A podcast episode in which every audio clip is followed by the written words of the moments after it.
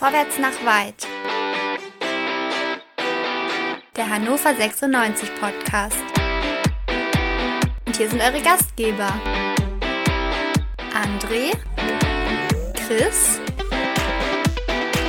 Dennis und Tobi.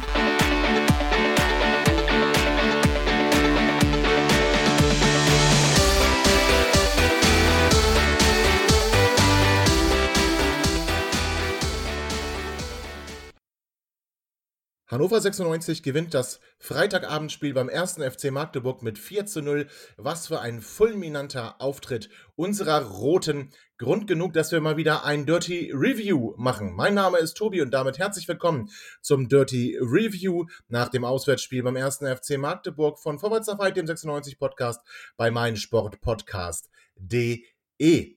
An meiner Seite heute Nachmittag an einem schönen Sonntag André. André, schönen guten Tag. Äh, grüß Gott, was wird denn da heute dirty? Ich bin gespannt. Ja, wahrscheinlich hat sich Chris nicht die Füße gewaschen, oder? Hallo Chris. Äh, Habe ich tatsächlich noch nicht und ich bin wieder frisch vom Festival zurück. Äh, Dirty könnte neben meinen Füßen vielleicht äh, nicht die erste, nicht die zweite, sondern die dritte Halbzeit werden. Die dritte Halbzeit, auch schön gesagt. Und außerdem werden wir noch kurz eine Einschätzung hören in unserem ersten Teil von Alexander Kiene. Der hat uns auch noch mal ganz kurz beglückt mit einer Sprachnachricht, die wir dann anhören werden, wie er die taktischen Umstellungen von Stefan Leitl beurteilt. Und da sind wir schon mitten in Medias Res. Also, Stefan Leitl, wir haben kritisiert, André. Nur Plan A, immer 4-4-2, die Raute, irgendwie die Spieler performen nicht, Besuschkow und Schaub, die wurden irgendwie nicht besser. Ähm, wir haben das wirklich kritisiert. Und was hat der Trainer gemacht? Der hat uns zugehört, oder André? Ich möchte nicht in dieses Wir von dir hineingezogen werden. Das hast du kritisiert, nicht ich. Du nicht? Ich habe gesagt, ich würde gerne Foti und Tresoldi von Anfang an sehen und habe keinen Bock auf Teuchert und auf Kerk. Also er hat offensichtlich auf uns beide gehört. Äh, tatsächlich, also jetzt mal fernab von dem Ergebnis. Das wussten wir zu dem Zeitpunkt der Aufstellung noch nicht. Das Ganze war ein Erdbeben. Das war nahezu all in. Das war ein richtig hohes Risiko, was er gefahren ist. Am Ende wurde er belohnt. Gott sei Dank, er hat aus meiner Sicht die richtige Entscheidung getroffen, aber da gehörte verdammt viel Mut zu. Ja, da gehörte verdammt viel Mut zu und dann habe halt ich nur ihn kritisiert und sonst keiner. Damit kann ich auch ganz gut leben. Also, unser Trainer hat nicht 4-4-2 Raute aufgestellt, im Gegensatz zu dem, was Sky uns da vor dem Spiel verkaufen wollte, Chris, sondern unser Trainer hat ja fast schon die Innenverteidiger, die noch laufen konnten, aufgestellt, mit einer Dreierkette respektive Fünferkette gespielt. Wie überraschend war das für dich? Oder war es überhaupt nicht überraschend? Doch, das war definitiv überraschend. Gerade nach dem äh, letzten Spiel hatte ja Luca Kreint nicht die beste Performance geliefert und dass man ihm dennoch das Vertrauen schenkt und ihm in einer äh, Dreier- respektive Fünferkette da das Vertrauen wieder zurückgibt, das hätte ich nicht gedacht. Dass Tresoldi spielt, war absehbar. Das wurde ja aus dem Umfeld und äh, in der Medienlandschaft doch, der Druck wurde immer größer. Ähm, und äh, für mich war Leopold die größte Überraschung tatsächlich. Das kann ich teilen. Enzo Leopold für mich eigentlich auch nicht auf dem Zettel gewesen, André, aber ähm, zumindest 50 Prozent von deinen Forderungen wurden erfüllt. Nicolo Tresoldi am Abend vor seiner Volljährigkeit das erste Mal in der Startelf. Wir hatten vor dem Spiel darüber gesprochen. Magdeburg, eine Mannschaft, die das Spiel machen möchte, die mutig nach vorne spielen möchte. Also haben wir dann auch mit zwei Sechsern gespielt. Enzo Leopold und ähm, unser lieber Herr Kunze waren dann so die Doppelsechs. Und ich habe eigentlich erwartet, man baut über Leopold auf. Aber Heide Witzka, André, ich habe so offensiv den Kunze vorher noch nie gesehen. Ja, offensichtlich ist der Herr Kunze kein Mann äh, alleine. Er braucht offensichtlich einen gut aussehenden jungen Partner an seiner Seite, um aufzublühen. Ähm, anders ist das ja nicht zu erklären. Also wir haben ja viele Spiele von ihm gesehen in der Raute alleine als Sechser. Da wirkt er überfordert, übermotiviert und tatsächlich auch eher unnötig. Wir haben ihn nur spielen lassen, weil wir Ondua hatten. Aber äh, tatsächlich mit jemandem neben sich, Leopold in diesem Fall jetzt, ganz anderes Spiel von ihm. Aber tatsächlich waren einige taktische Aufstellungen, die dafür sorgten, dass wir ganz andere Spiele gesehen haben. Zum Beispiel, die größte Schwäche von Köhn ist die Defensive. Aber wirklich eine Katastrophe. Was hat er also gemacht, der Leitl? Er ist auf die Fünferkette umgeswitcht, hat damit die Außenverteidiger viel weiter nach vorne gezogen. Damit konnte er seine Stärke in der Offensive ausspielen und nicht hinten rumstümpern. Hat total gut geklappt, fand ich ein richtig guter Move. Ich glaube, dass die Raute nicht mehr unser alleiniges System für den Rest der Saison sein muss. Ja. Mir hat das gestern taktisch gut gefallen. Klappt nicht immer, aber gestern taktisch sehr gut. Ja, auch wenn es vorgestern gewesen ist, ist es schön, dass, dir, dass es dir gestern auch noch gefallen hat. Mir gefällt das sogar heute noch. Ja, aber du hast recht, die, das war genau der, der, richtige Schachzug, dass da mit drei Innenverteidigern es nicht so dramatisch ist, wenn dann Derek Köhn mal wieder zu offensiv agiert, sondern dass wir dann immer noch den dritten Innenverteidiger haben, der dann Lücke stopfen kann oder auch ein Sechser, wenn sie zu zweit sind. Also das hatte schon irgendwie tatsächlich Hand und Fuß vorne drin. Dann Nicolo Tresoldi und Maxi Bayer. Chris, ähm, mutmaßlich haben wir abwarten wollen. Wir wollten gar nicht so sehr den Ball haben, also Magdeburg das Spiel machen lassen, was sie machen wollen, aber dann den Ball erobern und schnell nach vorne spielen. Das, was ja Maxi Bayers Stärke offenkundig in der letzten Saison und jetzt auch am Freitag voll zu tragen machte. Absolut richtig. Ähm, also, dass Magdeburg oder dass der Tietz speziell den Ballbesitzfußball favorisiert und äh, letztes Jahr auch schon bei Magdeburg sehr erfolgreich umgesetzt hat, das war ja im Vorfeld bekannt. Und ähm, äh, Alex Kiene meinte ja auch, dass es wichtig sei, hier eventuell die, die Schienenspieler äh, äh, zu nutzen und auch Bälle über, das, äh, über die Mannschaft hinaus in die Tiefe zu bringen, wo dann die, schnellen, die Schnelligkeit gerade von Maxi Bayer durchaus ein, von entscheidender ähm, Bedeutung sein kann. Das hat mir sehr, sehr gut gefallen. Das wurde von der Mannschaft alles so umgesetzt. Man hätte meinen können, ähm, dass äh, Teile der Mannschaft sehr genau zugehört haben, was Alex da erzählt hat. Ähm, ja, und so konnte man Magdeburg brechen, das wusste man. Man wusste, dass die Innenverteidigung äh, durchaus Schwächen hat. Das hat sie auch sehr eindrucksvoll, äh, ich möchte nicht vorgreifen, äh, gezeigt. Ähm, taktisch eine sehr, ja. sehr gute Leistung. Dann gucken wir doch mal ganz kurz. Alex hat es vor dem Spiel gesagt, worauf es ankommen wird. Der Trainer hat vieles davon umgesetzt und mich würde jetzt interessieren, was sagt denn Alex nach dem Spiel? Also, freut euch drauf. Alexander Kiene hat uns, wie gesagt, beglückt mit seiner Einschätzung und ich bin sehr gespannt, was er zu dem Spiel oder vor allem gar nicht mal zum Spiel, weil darüber werden wir sprechen, aber zu der Aufstellung und den Änderungen unseres Trainers zu sagen hat. Alex, Hannover 96 hat am Freitag mit 4 zu 0 in Magdeburg gewonnen und es waren da einige interessante taktische Umstellungen zu sehen, die Stefan Leitl vorgenommen hat. Kannst du uns kurz erklären, was da passiert ist und wie du diese Umstellung auch beurteilst, bitte?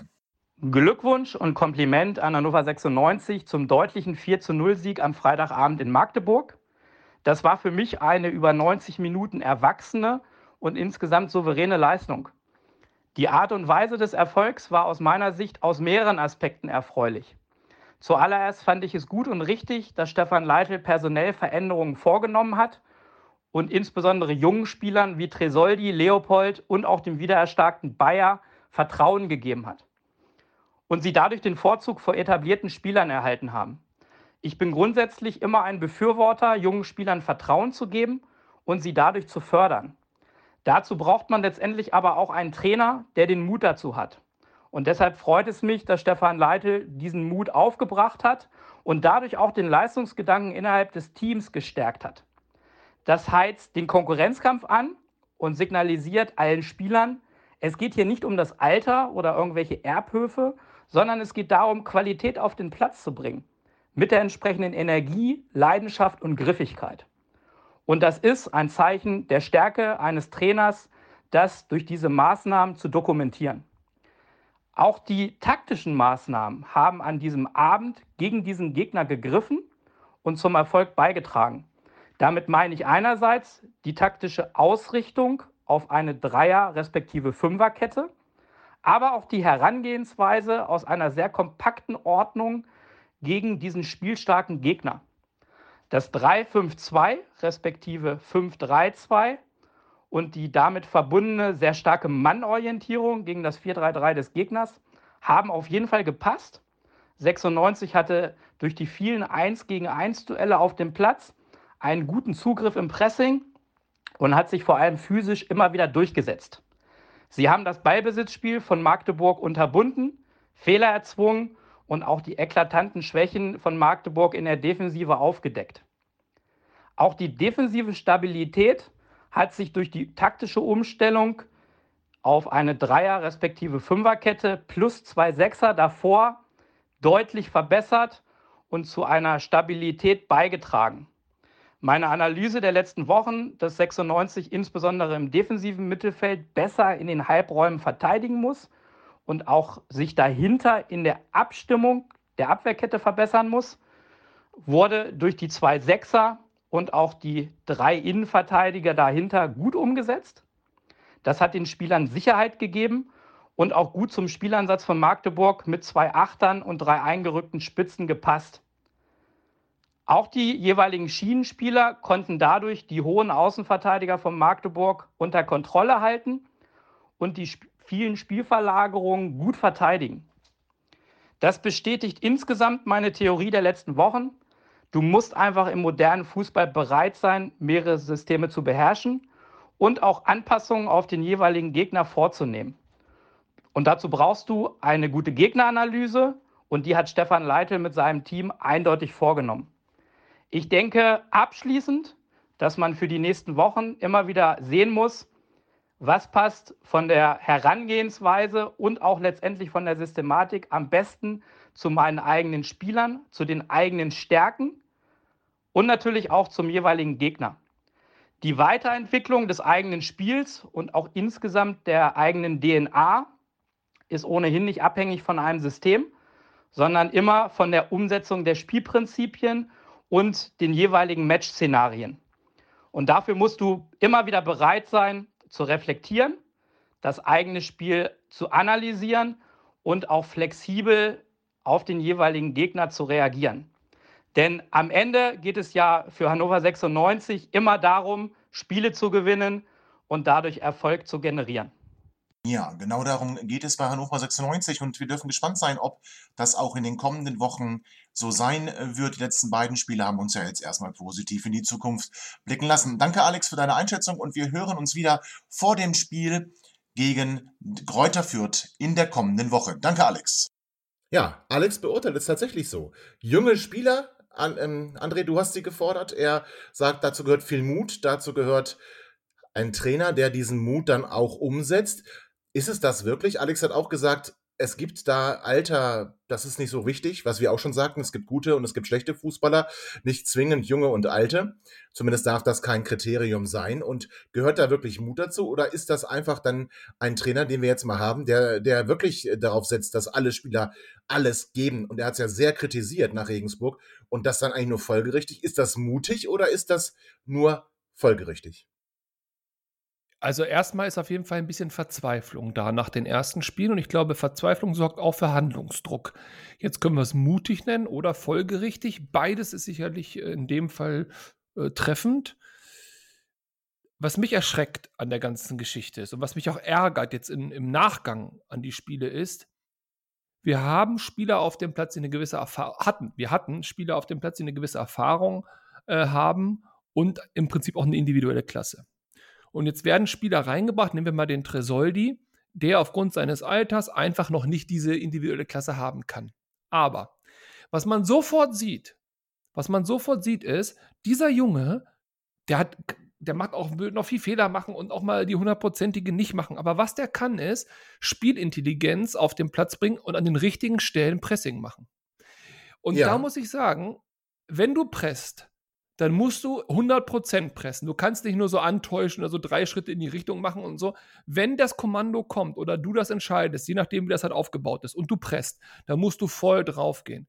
Und das hat Tresoldi gemacht. Und der hat in mehreren Situationen, nicht nur in der Situation, die zum Tor führte, wo es natürlich ganz augenscheinlich war, er hat in mehreren Situationen durch sein Pressing, durch sein Anlaufen dafür gesorgt, dass Magdeburg den Ball verloren hat, massiv unter Druck gekommen ist oder den Ball irgendwo ins Ausland nach vorne weggeschlagen hat. Somit also Balleroberung für Hannover über den zweiten Weg.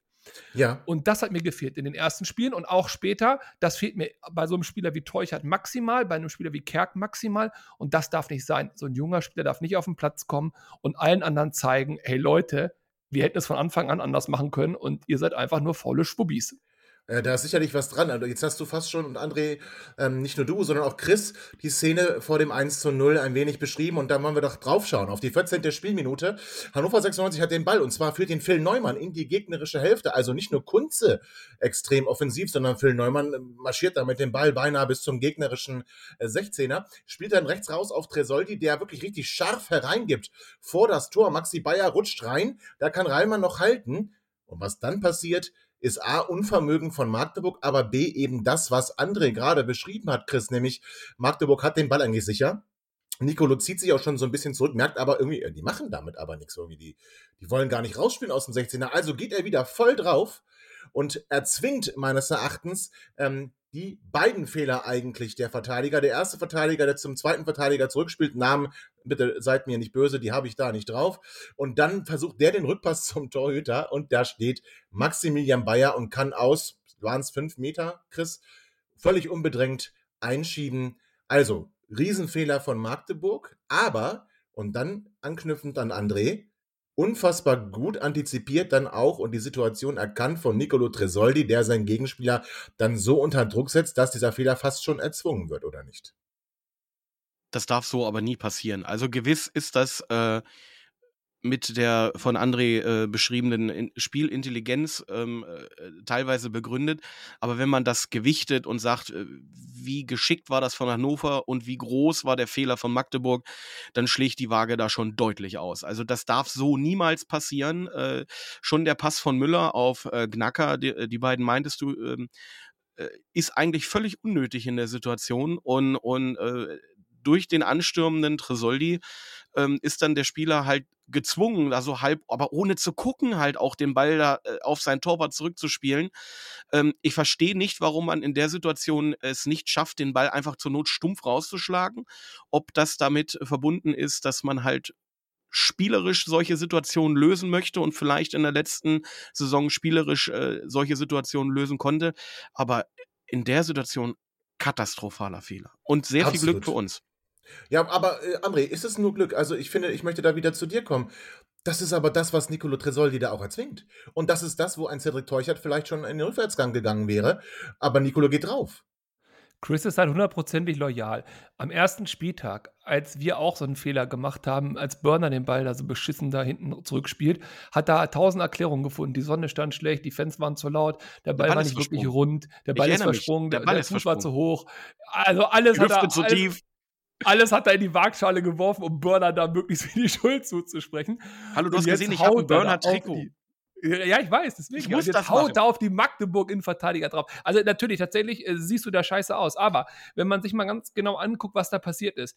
Ähm, der Magdeburg-Spieler, der erste, der Müller, äh, bekommt den Ball und sieht Tresoldi auf sich zustürmen. Und er hat keine Chance, so wie Tresoldi anläuft, weil er so einen leichten Bogen läuft, auf seinen äh, quasi äh, äh, schwachen Fuß sozusagen. Er hat keine Chance, den Ball irgendwie rauszuspielen, außer mit dem Risiko, dass er Tresoldi in den Fuß spielt, anschießt, was auch immer. Das heißt, er gibt, und das ist natürlich der Fehler, die Verantwortung ab. Er gibt einfach stumpf die Verantwortung ab, indem er so ein bisschen nach hinten spielt. Sein Mitspieler ist völlig überrascht, dass jetzt er vor allem jetzt den Ball da hat. Ja, Tresoldi läuft einfach stumpf weiter und läuft wieder im leichten Bogen an. Und auch er kann nicht mehr den Ball wegspielen, weil Tresoldi so nah dran ist, dass er Angst haben muss, dass er den Ball wegspitzelt oder äh, sonst wohin blockt. Also was macht er? Er gibt die Verantwortung ab und spielt zum Torwart. Hat natürlich nicht bedacht, dass Herr Bayer da noch rumlag oder in dem Fall dann schon wieder stand und dann einfach den Ball reinschießen kann. Ja, natürlich darf sowas nicht passieren. Ja, natürlich sind das massive Fehler, aber ich bin ganz ehrlich, dieses Tor gehört Tresoldi zu mindestens mal 75 Prozent. Erstens mal wegen dieser richtig geilen Flanke oder Pass, äh, wobei er den nicht macht und dadurch die Situation erst entsteht und auch durch dieses Anlaufen. Ich muss echt sagen, die, also junge Wilde und so und äh, äh machen viel aus dem Reflex heraus, mag alles sein. Das war Spielintelligenz hundertprozentig. Normalerweise klärt Magdeburg und da passiert gar nichts, aber er erzwingt es also wirklich großartig von Tresor, die wünsche ich mir öfter so ein Anlaufen. Auch von ja. anderen Spielern. Ja, ja, das kann ich mir vorstellen. Und dann haben wir auch zehn Minuten später eine Situation, die sehr interessant ist. Maximilian Bayer erobert einen Ball, ja, man könnte sagen, vielleicht ein bisschen gestrecktes Bein äh, gegen den Magdeburger, aber sei es geschenkt. Der Schiedsrichter ließ es laufen, läuft dann in den 16er und äh, spielt auf den mitgelaufenen Nicolo Tresoldi. Der trifft dann den Ball leider nicht ganz richtig und schießt auch deutlich zu zentral, sodass dann der Keeper zur Ecke abwehren kann. Aber auch das war ein gutes Beispiel, dass diese beiden Spieler augenscheinlich, obwohl sie so miteinander, zumindest unter Wettkampfbedingungen, noch nie gespielt haben, sich verstehen. Chris, was sagst du dazu? Kann natürlich auch dem Alter geschuldet sein. Ne? Die beiden sind ungefähr gleich alt. Ähm, ich glaube, da hat man sowieso schon mal eine Bindung zueinander, gerade wenn man als äh, sehr junger Mannschaftsteil in eine äh, Mannschaft reinkommt oder, oder, oder Bestandteil dieser Mannschaft ist, äh, mit Spielern, die deutlich mehr Erfahrung haben. Ähm, da kann durchaus so eine gewisse Dynamik entstehen. Ähm, und äh, ich glaube, das kann eine Rolle spielen. Und ja, ich hatte auch das Gefühl, dass die beiden sich auf dem Platz äh, sehr, sehr gut verstanden haben, äh, dass Tresoldi da äh, jetzt kein Tor draus macht. Das ist genau das, was André äh, vorhin schon angedeutet hat soll er, soll er ruhig. Ist es in Ordnung? Der sammelt Erfahrung, der macht seine ersten Meter im Profifußball und da ist es durchaus dann erträglich, wenn er den nicht macht. Wobei ich durchaus dann in der Halbzeit schon äh, so zum Ende der Halbzeit doch gedacht habe, oh, hoffentlich lassen wir hier nicht zu viel liegen äh, und äh, durch einen glücklichen Ausgleich oder so könnten wir dieses Spiel dann nochmal aus der Hand geben. Äh, aber in der Situation, er sucht den Abschluss, er hat den äh, Mut, den Schuss auch zu nehmen. Gut, große andere Chance hatte er nicht, weil zurückspielen kann er nicht, weil ich glaube, Bayer dann im Abseits gestanden hätte. Ähm, ja, aber super. Also ich bin sehr optimistisch mit diesem, mit diesem Duo da vorne drin, äh, mit äh, einem Nielsen als Zehner im Rücken, der die Bälle sehr intelligent verteilt. Ähm, ich bin zuversichtlich.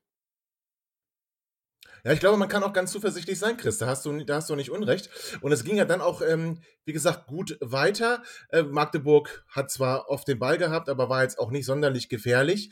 Und dann erleben wir etwas kurz vor Pausenpfiff, André, was wir ja schon lange nicht mehr erlebt haben. Wir haben viele Standardtore gegen uns gesehen aber wir sehen ganz, ganz selten mal ein Standardtor, vor allem nach einer Ecke für uns. Also Enzo Leopold schnappt sich den Ball, chippt den Ball an den ersten Pfosten und da steigt Luca Kreins hoch und köpft ihn rein.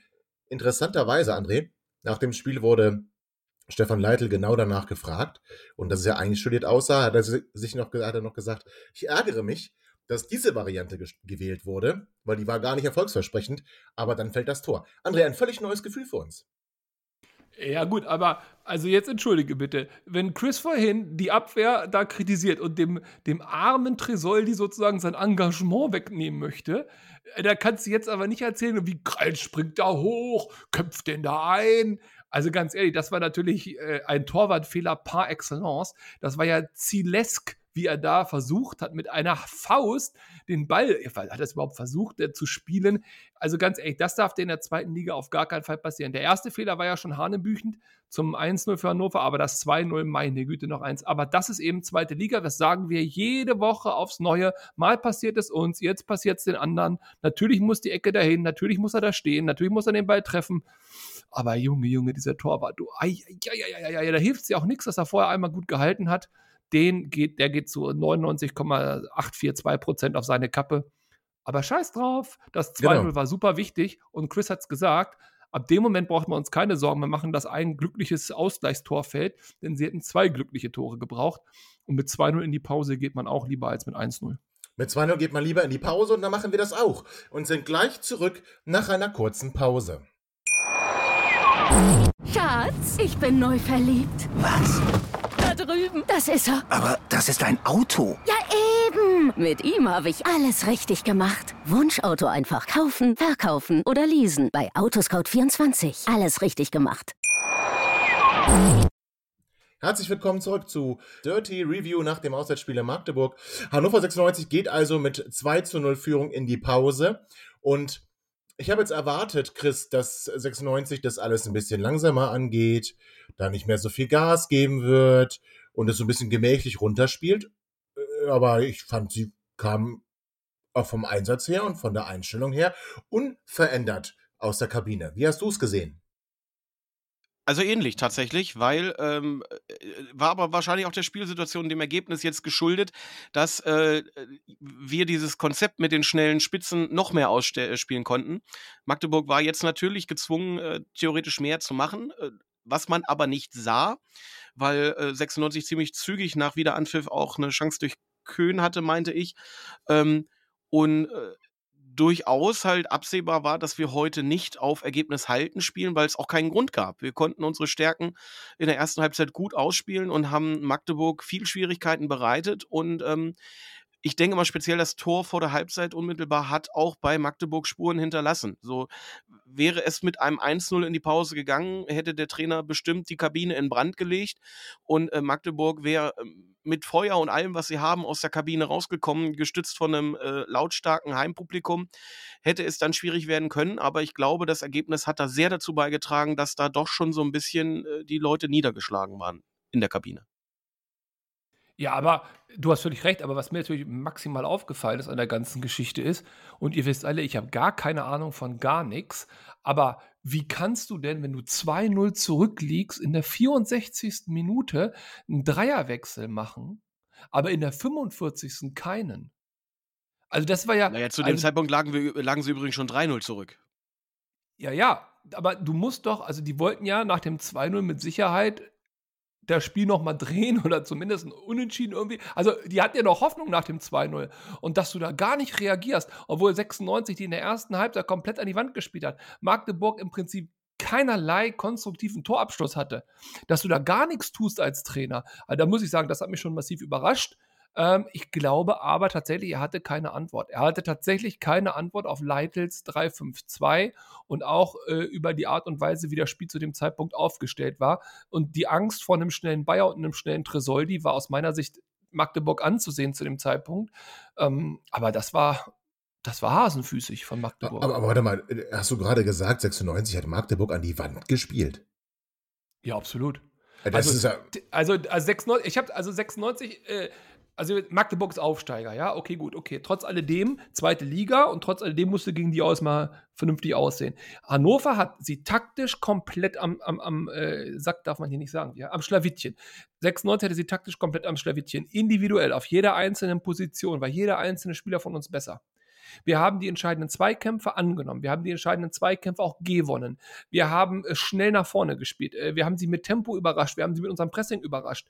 Die hatten in der ersten Halbzeit überhaupt keinerlei, aber wirklich keinerlei Gegenmaßnahme gegen uns. Die einzige Hoffnung, die die hatten, was gegen Hannover auch zurecht ist, ist irgendeine Art Ecke oder Freischuss, der dann irgendwie reinsegelt. Aber ansonsten gar nichts. Und das reicht nicht. Vor allem nicht, wenn du 2-0 zurückliegst, weil dann hätten wir sie ausgekontert mit dem schnellen Bayer, mit dem Hm. Tresoldi. Also Magdeburg, dem fiel gar nichts ein. Okay, da, da würde ich sogar mitgehen. Also wir haben sie jetzt nicht zwingend an die Wand gespielt, aber unsere taktischen Maßnahmen haben gut gegriffen und Magdeburg hatte keinen Plan B gegen diese taktischen Maßnahmen. Da wäre ich jetzt bei dir, aber es ist jetzt auch nicht so, dass wir 80% Ballbesitz hatten, 85 Torschüsse und äh, 96 Pfostenschüsse. So war es dann auch nicht, aber okay, wenn du das so begründest, kann ich da durchaus mitgehen. Und ähm, dass 96 so weitergemacht hat, zeigt dann auch eine Szene, die knapp 20 Minuten nach Wiederanpfiff äh, stattgefunden hat. Wir schreiben die 64. Minute.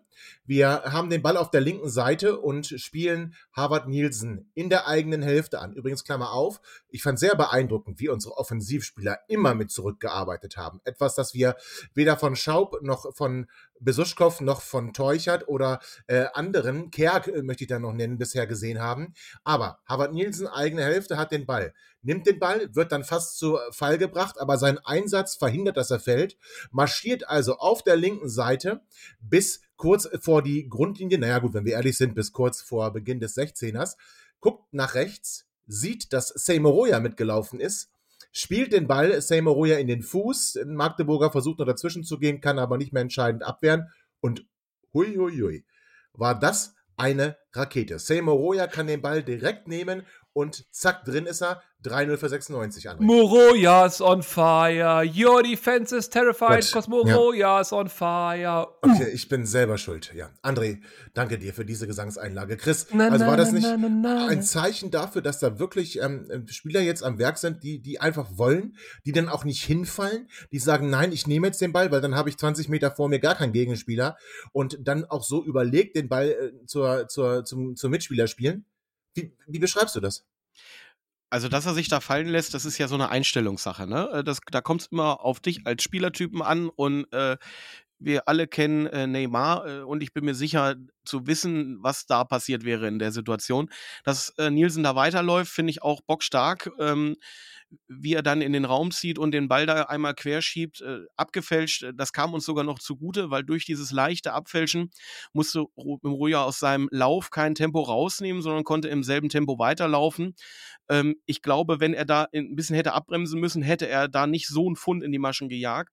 Ähm, ja, dass sogar Say Moroja da in dem Moment trifft, äh, ja, ein Knaller. Erstes ne? Tor, erstes Tor für Hannover 96. Also, ähm, wie hat das Christian Straßburger, der Sky-Kommentator, gesagt? Bei dem Schuss fragt man sich, warum er nicht häufiger trifft. Kann man erklären, weil, er, weil wir nicht so häufig mit Dreierkette spielen, er dann nicht so offensiv ist. Ja, aber für mich, Harvard Nielsen gehört da, André, du hast davon gesprochen, dass Tresoldi 75 Prozent des 1 zu 0 gehören. Und dann gehören für mich aber also mindestens 50 äh, Prozent beim 3 zu 0 Kalefik. Absolut, äh, aber ganz ehrlich, der hat auch ein Bombenspiel gemacht. Der war relativ unauffällig, äh, was jetzt so einen Stürmer angeht, wo man denkt, der muss doch da vorne im 16er sein und Torchancen haben. Da war er sehr unauffällig, aber wie wichtig der ist als, als eine Art Zehner-Spielmacher, hängende Spitze, wie auch immer man das da definieren möchte.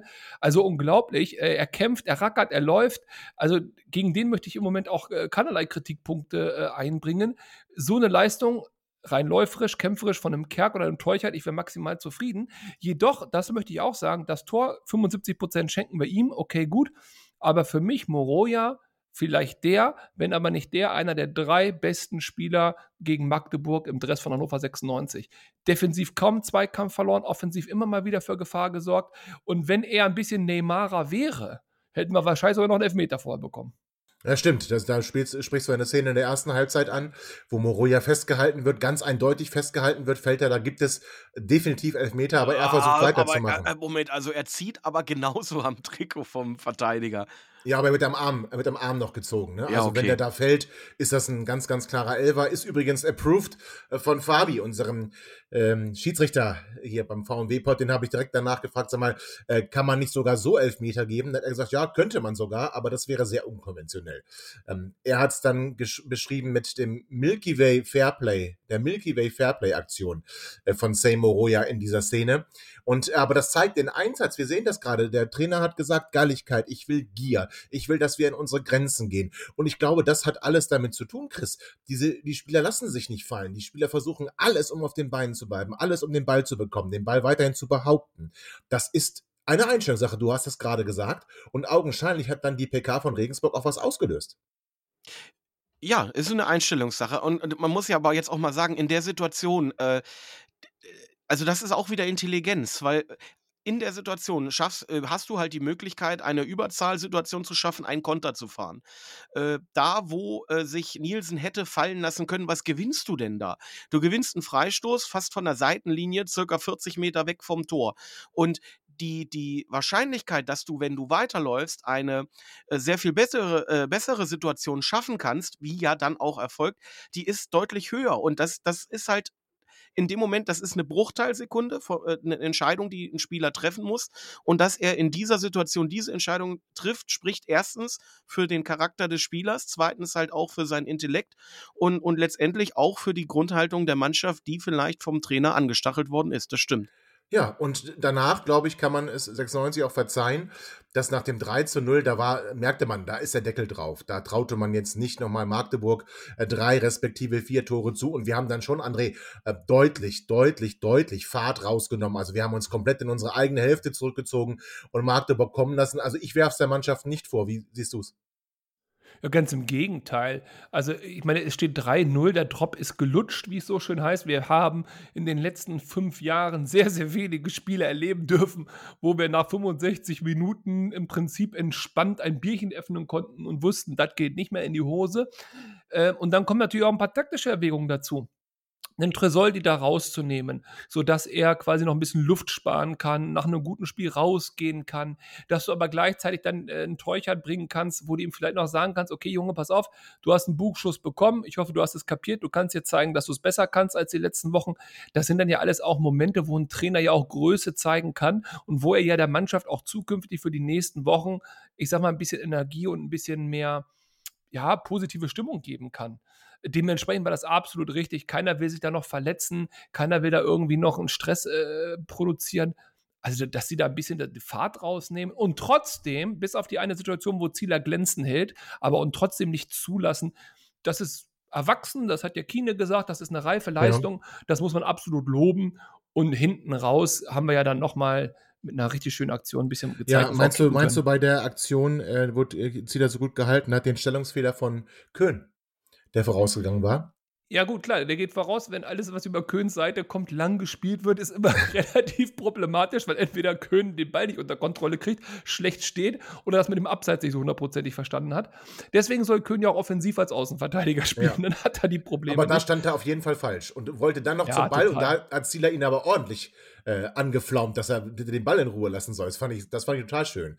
Ja gut, aber steht Äh, 3-0, ernster ist egal. Ja. Aber lass das, lass das beim 0-0 passieren und lass die da Ja. treffen und es steht 1-0 für Magdeburg, dann reden wir hier aber ganz anders. Es ist aber auch gut, dass der Spieler da die Hände wegnimmt vom Mann. Ne? Der wird im Rücken überlaufen und hätte durchaus die Möglichkeit gehabt, den Spieler am Ja, er weiteren Laufen gezuckt, zu ne? halten. Er Genau. hat aber die Hände weggelassen von, äh, danach mega gut gehalten von Zieler. Ähm, aber es war dennoch die richtige Entscheidung, weil äh, das war 70. Minute oder so in dem Dreh. Äh, wenn wir da einen Mann vom Platz nehmen, weil das wäre eine Notbremse gewesen, denke Ja. ich mal, ähm, kann dieses Spiel auch nochmal kippen und wie das laufen kann, hat man äh, ja jetzt auch in Dortmund gesehen, dass auch Mhm. Mannschaften sehr schnell Tore schießen können. Gut, die hätten jetzt wahrscheinlich nicht mehr vier Tore Ja, ich geschossen. denke auch nicht, Ne? aber trotzdem hast du recht. trotzdem, alles gut, Und weil du musst ja auch Hult- ans nächste Spiel denken. Und Niklas Hult hat in der vergangenen Saison eine andere Entscheidung getroffen und ist dann mit Rot vom Platz ge äh, ge ge geflogen. In einer vergleichbaren Situation. Enzo Leopold, ähm, die haben gesagt, ähm, hat ein gutes Spiel gemacht und der ist ja nun wirklich bis an die Grenzen gegangen. Habt ihr gesehen, der hat ja, ist ja mit Krämpfen, musste, musste der ausgewechselt werden. Jetzt kann man natürlich sagen, gut, da ist die Mannschaft nicht fit, aber ich glaube einfach, die haben wirklich, die haben, sind bis an die Grenze und drüber hinaus gegangen. Oder sehe ich das zu positiv, André? Ja, gut, also Krämpfe sind natürlich immer so eine Frage. Also, das hat meistens ja gar nicht mit Fitness zu tun, sondern da kann es ja wirklich mal sein, dass aufgrund der Hitze oder äh, Hauch zu wenig getrunken, ein Elektrolytpaket zu wenig oder so, das kann einfach mal vorkommen. Ähm, also, da würde ich jetzt gar nicht ein ganz großes Thema draus machen. Auf mich wirkte die Mannschaft konditionell in sehr guter Verfassung, auch schon die letzten Spiele. Ich hatte nicht das Gefühl, dass das äh, körperliche Probleme sind. Das sind auch die späten Gegentreffer eher so geistige Aussetzer gewesen. Also konditionell würde ich jetzt, glaube ich, nicht sagen, dass die Mannschaft da irgendwie ein Problem hat. Ganz im Gegenteil. Aber ähm, was ich bei dem Leopold auch noch äh, positiv erwähnen möchte, ist, mit wie wenig Foulspiels der auskommt. Ja. Das ist mir extrem aufgefallen im Vergleich zu Kunze, der ja, glaube ich, schon im äh, fünften Spiel die vierte gelbe Karte gesammelt hat oder irgendwas. Absolut richtig, ist richtig, ja. Also das muss man auch sagen. Das ist auch eine Qualität, ne? Es ist, eine, es ist eine absolute Qualität, das stimmt. Ich glaube, weil er auch ein ähnlicher Zerstörer ist, ja, im Gegensatz zu, zu Kunze. Und dann kommen wir schon in die Nachspielzeit und dann gibt es nochmal eine Situation, die ähm, André ja gerade schon so ein bisschen vorweggenommen hat. Äh, wieder Kalefik. Kalefik hat den Ball und Kalefik spielt den Ball zu Antonio Foti. Und Foti sieht, dass Teuchert quasi auf den Pass wartet, ähm, sp spielt ihn aber nicht flach, weil ein Magdeburger steht dazwischen, sondern spielt ihn hoch in den Lauf, äh, also halb hoch zumindest in den Lauf von Cedric Teuchert und Cedric Teuchert ist durch, kann in den Strafraum laufen. Ich muss ehrlicherweise sagen, ich dachte, der geht nicht rein. Ich habe das nämlich Cedric Teuchert nicht zugetraut. Aber Cedric Teuchert guckt lange, hat den Kopf lange oben, guckt den Torwart aus und schiebt dann doch auch, muss man sagen, souverän den Ball an den, am Torwart vorbei zum 4 zu 0 Endstand. Nichtsdestotrotz fand ich, hat man Cedric Teuchert angemerkt, dass er dieses ähm, diese Gier, diese Galligkeit, dieses ich, ich, ich renne, ich renne auch nochmal die 10 Meter mehr, hat, hat er für mich nicht verkörpert, aber ist geschenkt. Äh, trifft zum 4 zu 0, damit zum Endstand und was das bedeutet für die kommenden äh, Spiele und vielleicht auch für die ganze Saison. Und wir sind kurz vor Ende der Transferperiode. Brauchen wir jetzt noch was oder brauchen wir nichts mehr? Das besprechen wir gleich nach einer kurzen Pause. Schatz, ich bin neu verliebt. Was? Drüben. Das ist er. Aber das ist ein Auto. Ja, eben. Mit ihm habe ich alles richtig gemacht. Wunschauto einfach kaufen, verkaufen oder leasen. Bei Autoscout24. Alles richtig gemacht. Herzlich willkommen zurück zum letzten Teil vom Dirty Review nach unserem Auswärtsspiel und Auswärtssieg beim ersten FC Magdeburg. 96 gewinnt 4-0. Zweiter Sieg in Folge, zweiter Sieg zu Null. Das war eine Demonstration, habe ich es am Freitag genannt, und da sind wir uns ja auch alle nach den ersten beiden Teilen, wenn ihr reingehört habt, sind wir da uns ja auch einig. So, ist das jetzt schon der Marsch zum großen Angriff oder wurde der Marsch zum großen Angriff geblasen? Ich habe gestern mit einer Nachtabstand äh, die WhatsApp-Gruppe zugespammt und habe da so ein bisschen meine Erwartungen äh, geäußert für den Rest der Saison. Ich gehe davon aus, wenn wir uns die nächsten Spiele einmal angucken, jetzt zu Hause gegen Fürth. Fürth heute übrigens verloren nach Führung gegen Kaiserslautern. Ja, mit 1 zu 3 am Ende verloren, also Fürth weiterhin unten drin ähm, und noch gar nicht angekommen in dieser Saison. Dann spielen wir gegen Rostock. Rostock heute eine gute Partie gemacht gegen St. Pauli. Und dann spielen wir gegen die Unaussprechlichen. Das sind jetzt drei, wie ich finde, schlagbare Gegner durchaus und Mannschaften, wo man zumindest nicht verlieren muss. Also André, ist das jetzt vielleicht sogar der Ausgangspunkt Regensburg mit Glück gewonnen, in Magdeburg dominiert und überzeugt. Wenn du auf dem Pfad weitergehst, dann kann da was entstehen in der Saison. Oder bin ich da schon wieder zu äh, positiv und werde dann nach der nächsten Niederlage wieder alles in Grund und Boden reden? Ja, bist du. Okay. Ja, wirst du. Aber nichtsdestotrotz, wenn wir in dieser Saison ein bisschen nach oben kommen wollen, wo auch immer oben ist und wo oben endet, dann muss genau das jetzt passieren, was du sagst. Denn der Umkehrschluss ist ja, wenn wir gegen diese drei Mannschaften, die du jetzt gerade benannt hast, nicht sieben Punkte oder vielleicht sogar neun Punkte holen, vielleicht sogar nur drei oder vier Punkte holen, dann ist dieser Sieg, so schöner war, gegen Magdeburg nichts wert und dann stecken wir ganz, ganz tief unten drinne. Von daher, diese Alternative will ich mir nicht vorstellen. Ich glaube und ich hoffe auch, dass diese Mannschaft diese Erfolgserlebnisse, die sie dringend benötigt hat, jetzt eingefahren hat. Das gibt eine gewisse Stabilität in der zweiten Liga. Wir haben die Ergebnisse alle gesehen. Äh, Gerade in diesem Jahr ist wenig Qualität drin. Da ist viel Glück und Zufall und Tagesform. Und dann müssen wir eben auch mal Glück und Zufall und Tagesform auf unserer Seite haben und die entscheidenden Punkte holen. Und dann kann das auch nach oben hin eine schöne, schöne Saison werden. Dazu aber, und jetzt sind wir nochmal beim Trainer und bei dem Ausblick, muss natürlich entschieden werden, wie soll es weitergehen. Setzt er weiterhin auf, ich sage jetzt mal, die jungen Wilden? Gibt er weiterhin den Kerks und Teucherts diesen Kader, die äh, das Stoppschild und sagt, vorne, die hat mir gar nicht gefallen, Besuschkow hat mir noch gar nicht gefallen. Ich lasse jetzt mal die anderen spielen, die haben sich gegen Magdeburg bewiesen. Oder schwenkt er wieder zurück? Das ist jetzt auch eine ganz, ganz knifflige Situation für den Trainer. Ich bin sehr gespannt, wie er das löst. Ähm, und ich könnte mir auch vorstellen, dass ein Foti nicht nur aufgrund des schönen Passes, aber auch aufgrund seiner Leistung, die er gezeigt hat und seines Engagements, auch eine Chance verdient hat. Und da muss auch jemand anders für raus. Oh, also ich bin gespannt. Leitl wird es lösen. Er wird es bestmöglich lösen. Aber wie er es löst, ich habe noch keine Fantasie dafür. Ich hoffe auf die jungen Willen. Es ist natürlich aber interessant, Chris, dass wir jetzt schon an einem Punkt zu sein scheinen, in dem wir von einem Überangebot an Spielern sprechen, indem wir also uns überlegen müssen, wie kann man die Spieler bei Laune halten, die vielleicht alle irgendwo einen äh, berechtigten Anspruch auf die Startelf erheben. Das ist ja eine Situation, die sind wir hier auch schon länger nicht mehr gewohnt. Und äh, wir müssen uns aber mal angucken, was unser Kader so hergibt. Also wenn Stefan Leitl jetzt häufiger mit Dreier respektive Fünferkette spielen will, dann brauchen wir auf jeden Fall schon mal drei fitte Innenverteidiger und dahinter auch noch jemanden, also wenn nicht sogar zwei, die im Zweifel reinkommen können bei Sperren oder Verletzungen. Jetzt hat Tim Wahlbrecht am Samstag mit der U23 gespielt, übrigens auch 4-0 gewonnen gegen den TSV Havelse, ist da angeschlagen ausgewechselt worden. Also die Frage ist doch, äh, brauchen wir jetzt vielleicht sogar noch äh, Transfers? Im Mittelfeld glaube ich, das hat André ganz gut gerade beschrieben, sollte es nicht notwendig sein, noch Spieler zu verpflichten. Da haben wir, glaube ich, ein Angebot, wo wir erstmal gucken müssen, wen können wir überhaupt alles einsetzen und was machen wir, damit die anderen bei der Stange bleiben. Aber schauen wir mal auf die Innenverteidigung. Chris, mir fehlt da noch einer. Wie sieht's bei dir aus und wie beurteilst du es? Also Mittelfeld ist tatsächlich Luxusproblem, ähm, weil man nicht damit rechnen konnte, dass die Spieler, die als, als Add-on geplant waren, jetzt äh, so gut spielen, dass sie die Leute, die man dort eigentlich erwartet hat, äh, verdrängt haben. Äh, ich möchte nur kurz auf André eingehen. André, es gibt keinen Grund, warum der Trainer jetzt äh, den jungen Wilden wieder das Heft aus der Hand nehmen sollte. Äh, Spieler wie Kerk und so sind jetzt in der Bringschuld. Äh, jetzt wieder einen Kerk aufzustellen, wäre das Schlimmste, was man diesen jungen Spielern mit ihrer starken Leistung signalisieren könnte. Nur dazu. Äh, Innenverteidiger. Man ja, könnte bitte. natürlich Ondua äh, als Innenverteidiger setzen, wenn oh es Gott. gar keine Optionen mehr gibt. Äh, sollte hier aber nicht das Ziel sein. Äh, ja, normalerweise wäre ich mit Walbrecht sehr zufrieden als Backup, äh, aber du hast recht, er ist jetzt angeschlagen. Und was machen wir, wenn es in dieser Dreierkette eine schwere Verletzung gibt, die für mehrere Wochen für eine Abwesenheit sorgt? Dann hätten wir sehr schnell ein Problem Problem, was wir jetzt zügigst noch in der letzten Transferwoche oder in den letzten Tagen äh, des offenen Transferfensters bewältigen sollten und dort noch ein Backup verpflichten sollten. Ja, bin ich auch der Meinung. André, mit dir möchte ich auf die Stürmer schauen. Hat das Spiel von Maxi Bayer und Nicolo Tresoldi und auch das Tor von Cedric Teuchert es eigentlich unmöglich gemacht, dass ein Hendrik Weidand irgendwann in absehbarer Zeit mal wieder in der Startelf steht und ich würde noch einen weitergehen. Wäre es nicht sogar besser, noch einen Stürmer zu verpflichten, nämlich den, den du immer forderst, den 50 bis 20, 50, den 15 bis 20 Tore Mann, der uns dann auch nach oben schießen kann. Und das wäre dann noch schlechter für Hendrik Weidand. Also tatsächlich ist mir die persönliche Situation von Hendrik Weidert erstmal relativ egal, weil mir ist die persönliche Situation von Hannover 96 wichtiger. Wenn wir einen Stürmer bekämen, der 15 bis 20 Tore schießt, ist es mir egal, wer dafür auf der Bank sitzt, solange der seine Buden macht. Wenn es dann Weidern trifft, ist das so.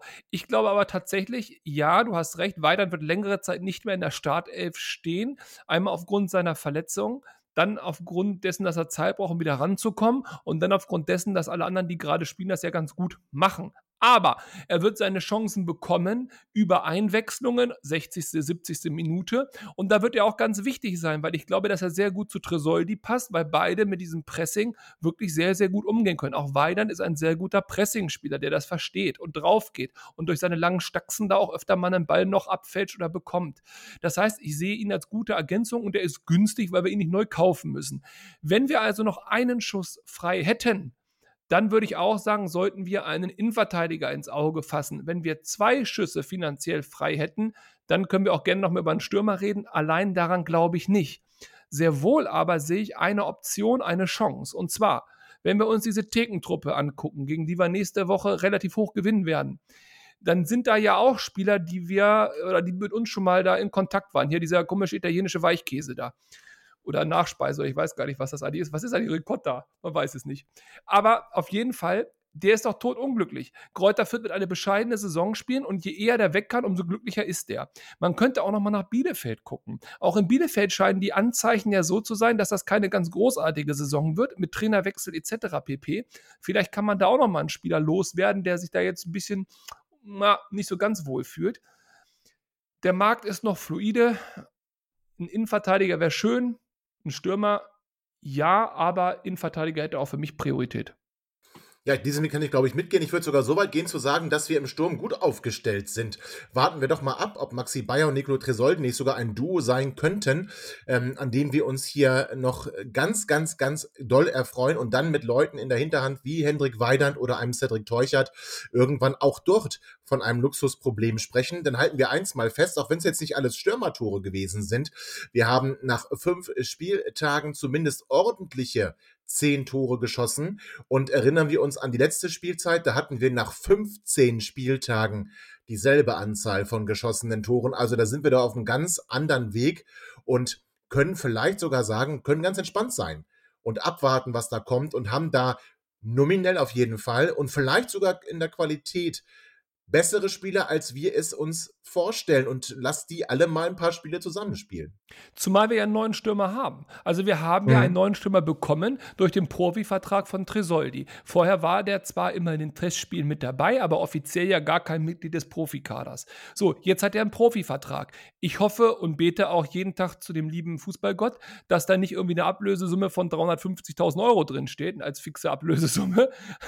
aber man weiß ja nie, was bei 96 passiert. Dementsprechend, der Stürmer ist da. Und wenn es so läuft wie in den letzten Jahren, dann kaufen wir jetzt noch einen Torhüter und schmeißen Zieler wieder raus. Aber ich hoffe, dass wir aus den Fehlern gelernt haben und äh, dementsprechend, dass da jetzt keine Baustelle mehr aufreißen. Und dann bleibt wirklich nur dieser Innenverteidiger. Ja, denke ich auch. Sieht gut aus. Denke ich auch. Und den musst du dann auch erstmal finden. Also im Zweifel müssten wir dann auch mit diesem Kader irgendwie zurande kommen. Vielleicht bis in der Winterspau äh, Winters Winterpause ein Spieler von der Bundesliga, der nicht ganz so häufig eingesetzt wurde, äh, unzufrieden ist und uns vielleicht noch ganz gut tun kann. Wir werden es sehen. Aber halten wir fest, wir sind dann doch zu Recht etwas überzeugt gewesen von diesem Kader, auch wenn die Mannschaft ein bisschen brauchte, um A zusammenzufinden und B, unser Trainer brauchte, bis er sich getraut hat, seine Raute, die er ja unbedingt einspielen wollte, was ja verständlich ist, dann auch mal zu verändern und sie auf den Gegner einzustellen und anzupassen. Denn auch in Paderborn, glaube ich, wäre das bei einer Mannschaft, die das Spiel machen möchte, ähm, nicht verkehrt gewesen, diese Taktik schon mal vorher auszupacken. Sei es drum, wir haben es gemacht und sind damit auf einem ganz guten Weg. Drei Punkte nur bis Platz drei und das heißt, wir sind tatsächlich dran an den Aufstiegsrängen. Wir werden sehen, was daraus noch wird. Dritte Halbzeit hat Chris angesprochen. Es war wohl keine schöne Auswärtsfahrt für alle unsere Auswärtsfahrer. Die Leistung im Block war grandios. Selbst die Magdeburger, die ja immer sehr, sehr laut sind und die sich auch dafür rühmen, haben gesagt, dass das ein Auswärtsblock war, den sie seit Jahren so nicht mehr erlebt haben. Und auch ich glaube, dass es äh, von der Lautstärke her unfassbar war, was die 96-Fans dort geleistet haben. Und das vor allem nach einer Anreise, die, wenn man sich die Berichte anhört, alles andere als glatt gelaufen ist, überfüllte Westfalenbahnen, Intercities, von denen man dann nicht in Shuttlebusse konnte, äh, konnte und dann über äh, Feld und Wiesen zum Stadion marschieren musste. 15 Minuten später, als der Anpfiff war, konnte man den Block betreten, verpasste gerade so das Tor oder hat es gerade noch so gesehen. Ähm, und das war nur der Hinweg.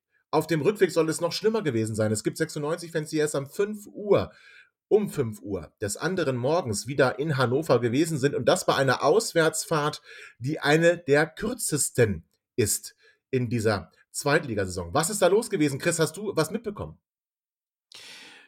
Ich war ja selber nicht vor Ort. Ich habe natürlich äh, die Bilder gesehen, die dann sehr schnell äh, äh, die Runde machten. Ähm, ich finde, man hat sehr schnell, also das habe ich tatsächlich während des Spiels gesehen, ähm, dass auf der Haupttribüne da am rechten Rand, wo dieser Freiblock war, dass da eine Gruppe von äh, schwarz gekleideten äh, Personen saßen, äh, die ich vermeintlich sehr schnell äh, der painesischen Ecke zuzuordnen meinte. Ähm, dort soll es ja durchaus auch Provokationen gegeben haben, was der Auslöser gewesen ist. Äh, wie gesagt, da gibt es ja auch nur so, ähm, so Hörensagen, dass es da um ein Trikot, um ein Spielertrikot gegangen sein soll äh, was ein äh, Fußballfan von Hannover 96 auf der Haupttribüne äh, bekommen hat, dann von einem äh, angeblich aus der Fanszene stammenden äh, Fan weggenommen worden sein soll und das dann von den Magdeburgern ähm, ausgelegt worden sein soll, dass es sich um einen Angriff auf einen Heimfan gehandelt hat. Und ähm, das soll ja laut, ich glaube, Sport 1 hat das irgendwie geschrieben, der Auslöser ja, gewesen sein. Aber ich glaube, Sport 1 können wir da, müssen wir da nicht zwingend glauben. So, so wollte ich gar nicht hinaus. Ähm, also dieses, diese tumultartigen Szenen nach dem Spiel, die, ähm, ich glaube, da werden wir ähm, die kann man gut oder schlecht finden. Was da der Auslöser war, da brauchen wir, glaube ich, nie mutmaßen. Ähm, das, das meine ich gar nicht. Es ist auch scheißegal letztendlich, weil äh, das Feuerwerkskörper dann in einen Block geschossen werden, äh, ja. aus unserem Block heraus. Das äh, finde ich unter aller Sau. Ich bin ein äh, Riesenfreund von Pyrotechnik. Ich finde das toll. Ich finde das äh, unterstützt auch immer gelebte Fußballemotionen. Das ist eine ganz tolle Sache, solange da keine Leute gefährdet werden. Ähm, wenn es wie hier äh, versucht wird, als Waffe zu nutzen, dann bin ich da ganz weit weg von. Ähm, und ganz ehrlich, natürlich die Anreise katastrophal, das war ja absehbar. Ich habe von den Harry Tours auch Bildern gesehen, die da äh, übers Feld gelaufen sind, äh, auf dem Weg zum Fußball. Dass es auf dem Rückweg dann äh, Schwierigkeiten nochmal in gesteigerter Form gegeben hat, werden wir uns letztendlich auch selber auf die Fahne schreiben müssen. Und es wird eine, äh, eine Folge sein der äh, schweren Auseinandersetzung, die es dann im Stadion gegeben hat. Oh, ich finde, da machst du es aber jetzt der Polizei in Magdeburg und der Organisation in Magdeburg deutlich zu einfach.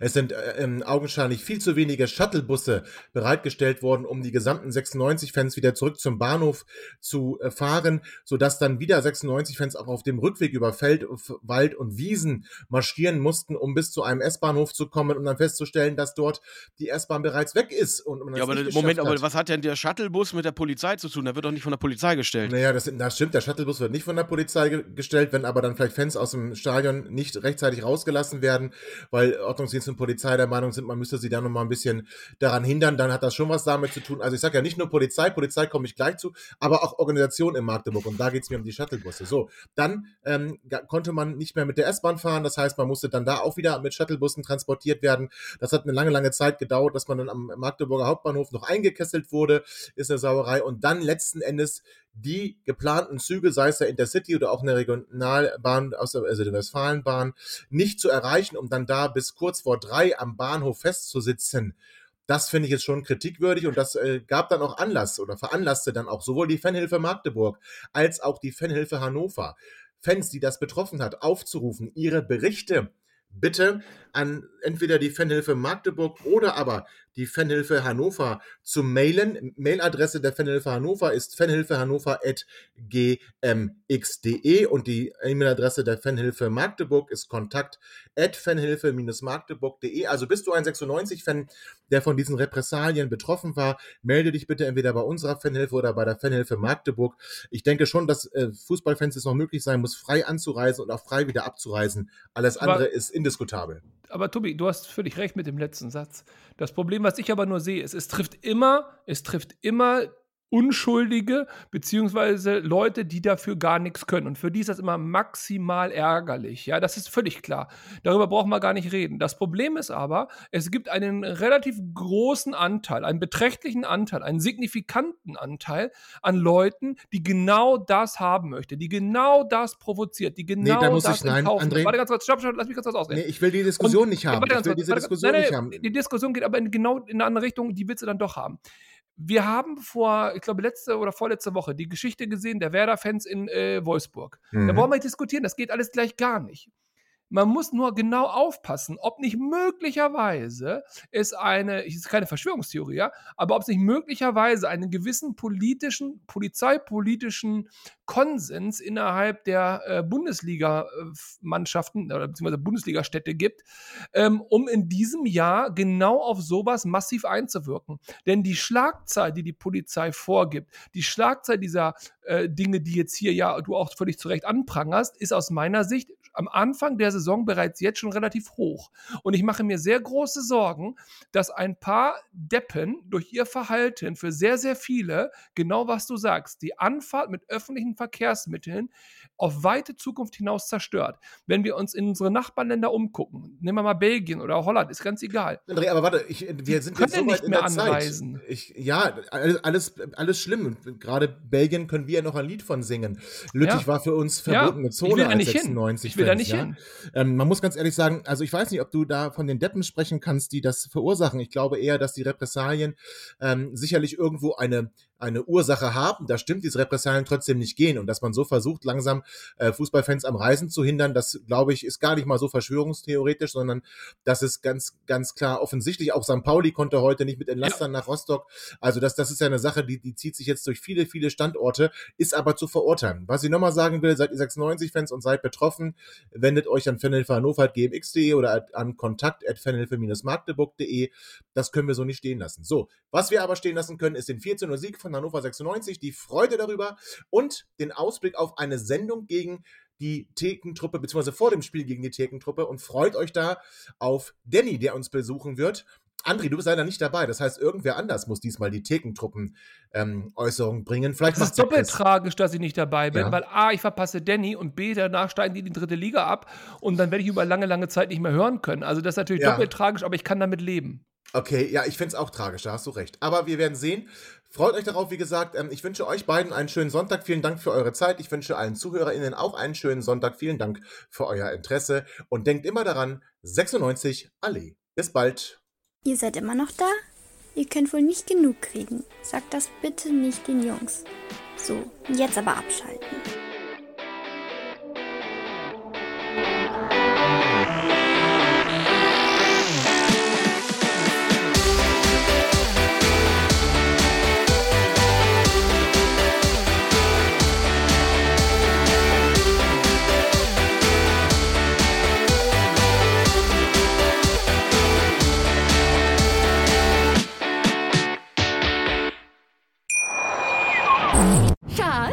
Bin neu verliebt. Was?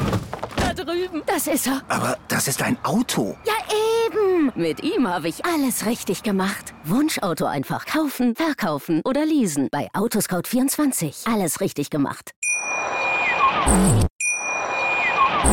Schatz, ich bin neu verliebt. Was? Drüben. Das ist er. Aber das ist ein Auto. Ja, eben. Mit ihm habe ich alles richtig gemacht. Wunschauto einfach kaufen, verkaufen oder leasen. Bei Autoscout24. Alles richtig gemacht.